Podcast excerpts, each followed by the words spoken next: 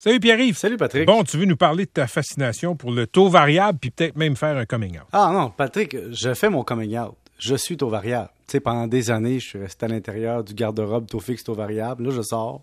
Patrick, je suis taux variable. J'adore le taux variable. Je mets des nuances, mais je t'explique pour toi. T'es pas fluide. Non, je suis pas. euh, Patrick, je vais t'expliquer pourquoi euh, je veux mettre une- un avertissement avant. Ceci n'est pas un conseil. Mais je vais parler du contexte d'aujourd'hui. Tu sais, à l'époque où les gens étaient assis dans leur maison, puis leur même emploi, puis leur même vie pendant 40 ans, prendre des engagements de plusieurs années sans penser aux conséquences, c'était pas grave, ta vie allait être pas mal pareil.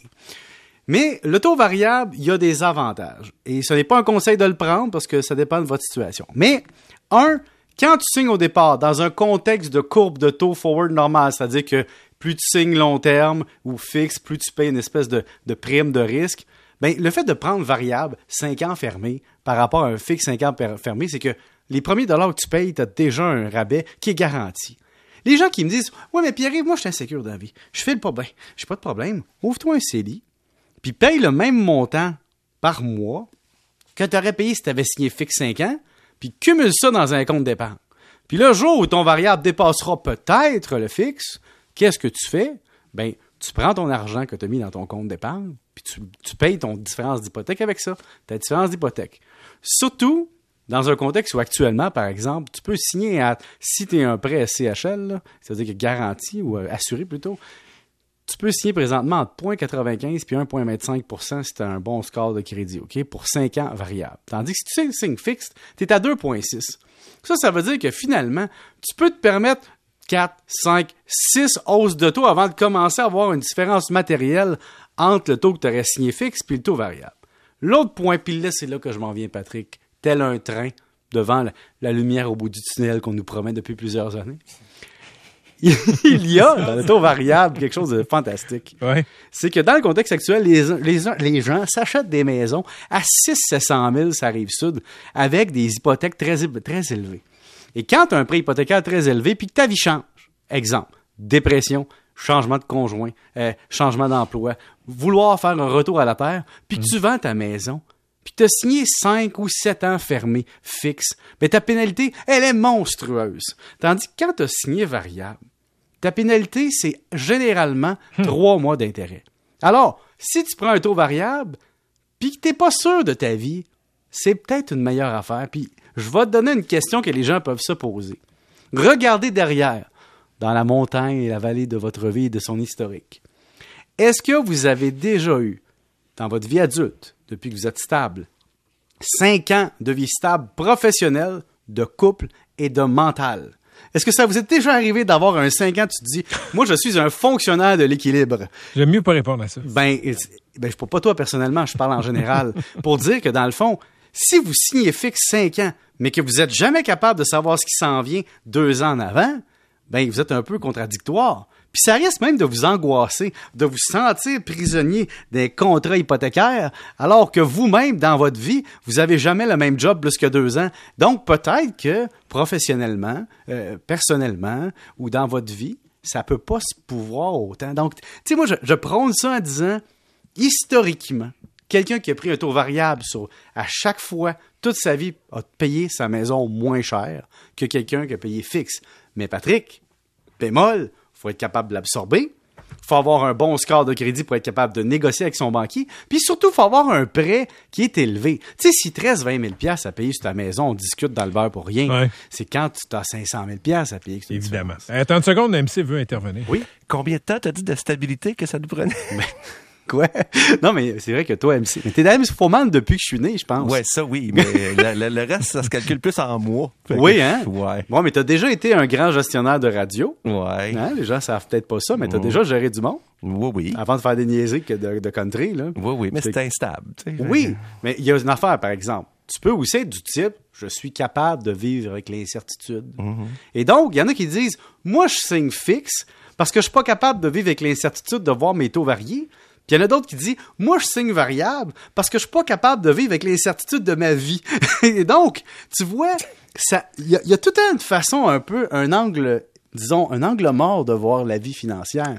Et t'as-tu vu comment c'est excitant de parler de taux variable quand on, Écoute, on y va de te passion? dire, Les, les, les, les gens, les gens nous écrivent pour nous dire que tu es bon pour expliquer, mais c'est pas parce que tu pas bon, mais je veux t'amener sur un autre sujet. Vas-y. Euh, écoute, euh, le gouvernement a annoncé le Oui. plan de déconfinement. Là, Il y a plein de prévisibilité. Euh, 28 février, dans trois semaines, fin du télétravail obligatoire. Comment ça va être reçu euh, à hauteur de cubicule? Ben, et c'est que ça dépend de ton emploi, mais je te donne un exemple. Tu sais, disons que t'es, toi, ta job, c'était euh, gestionnaire de- de- des changements au bureau ou mesure de la performance des employés. Ou tu sais que tu étais une personne qui était responsable de la gestion du changement, puis tu faisais ça en télétravail. Oui, tu peux regarder tes tableaux Excel, mais des fois, il faut que tu ailles le pouls de la business. Alors, c'est un exemple. Les employeurs, quand ils vont te ramener puis dire, bon, vous revenez au bureau, il y a des employés qui vont lever la main et qui vont dire, là, on veut des justifications. Vous nous avez permis pendant deux ans de travailler chez nous. Vous avez dit que c'était correct. Pourquoi on reviendrait? Peux-tu nous le démontrer? Alors, ça va prendre des faits. Ça va prendre des analyses de rendement avant la pandémie, pendant la pandémie, puis après le déconfinement, pour démontrer aux employés que, regardez, là, la business ne roule pas vraiment de la même façon. On vous a eu un peu en vous disant que tout était beau puis ça va bien aller, mais pas tant que ça. Et l'espace bureau, par contre, pour ramener du monde, puis leur dire reviens, c'est attrayant le bureau, pour avoir un espace de vie le fun, puis qu'on démontre la plus-value de la vie d'équipe, puis de revenir au bureau, puis de rencontrer des clients. Puis il va falloir démontrer que la concurrence, Attends, attends, attends. attends. Pourquoi tu dis démontrer, puis il va falloir dire, Ben, que- puis etc.? Parce que le boss dit tu reviens travailler, tu reviens travailler. ça c'est dans ton temps, Patrick, puis dans mon temps, les X, les gens qui avaient vécu le fait que si t'es pas content de ta job, va-t'en, mais t'en trouveras pas d'autres. Là, le problème, c'est qu'il y a du maraudage partout, là.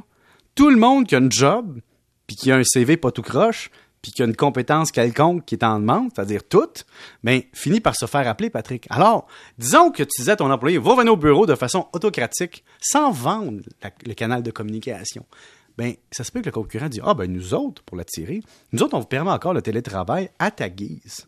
Maintenant, l'autre point bien important il va commencer à y avoir des mesures du travail à distance différentes. Tu sais, avant, tu étais au bureau, on disait, tu fais ta job, puis c'est ça. Mais là, si tu dis, moi, je veux rester à la maison, peut-être qu'on va t'exiger d'avoir des livrables plus clairs, de, de mesurer ta performance, de, de vérifier si tu es à l'ordinateur, tu sais, une surveillance à distance. Et l'autre point, c'est de dire la rémunération. Puis ça, je suis persuadé qu'un jour, on va y arriver d'avoir des emplois qui exigent de revenir au bureau pour un emploi équivalent qui te permet d'être à la maison, il y aura explicitement ou implicitement éventuellement une différence de cash.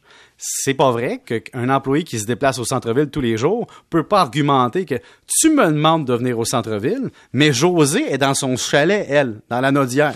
Puis tu lui demandes pas. Elle sauve les déplacements, les repas, elle peut faire sa brassée de lavage. Jean-Guy peut tondre son gazon sur l'heure du dîner. Ça vaut quelque chose. Là, j'ai, excusez-moi, là, j'ai très genré les tâches. Je vais recommencer.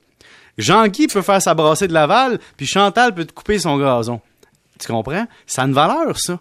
Alors, les employeurs, à un moment donné, pour aller chercher des gens qui sont, en, fr- en français, à l'extérieur de, de la zone géographique de l'employeur, vont finir par donner une, une moins grande rémunération ou une prime, ça dépend. Mais il y aura quelque chose. Tu sais, c'est un peu comme les gens qui sont obligés d'aller à la radio, puis les gens qui sont pas obligés d'y aller. Il y a un avantage à ne pas se déplacer en studio, tu comprends? Comme, comme toi, par exemple. Ben moi, non, je suis en studio, je suis transcendant et immanent, tu me vois pas, mais je suis là. et et l'autre affaire, Patrick, c'est qu'il faut pas oublier qu'une business, c'est en équilibre et en concurrence avec d'autres entreprises. Et donc, si d'autres entreprises deviennent plus performantes à revenir à un mode de vie où il y a plus de présence au bureau, si l'équilibre du marché fait en sorte qu'on peut plus être concurrentiel dans certaines industries en étant plus présent, mais falloir suivre la parade. Et donc, je trouve qu'on a vécu deux années or- ordinaires au point de vue personnel. Bon. Mais on s'est fait accroire beaucoup de choses au niveau professionnel. Je suis pas sûr que ça va rester tel quel. Écoute, comme tu es télétravailleur, je te laisse aller euh, tondre ton gazon. Hey, c'est déjà fait, Patrick. C'est l'hiver. Faire ton lavage. ça aussi, c'est fait. Merci, Pierre-Yves. On se retrouve demain. Au retour, on va avoir un Dans mon temps, Ouais, parlons de nos amis les personnes âgées. 1736.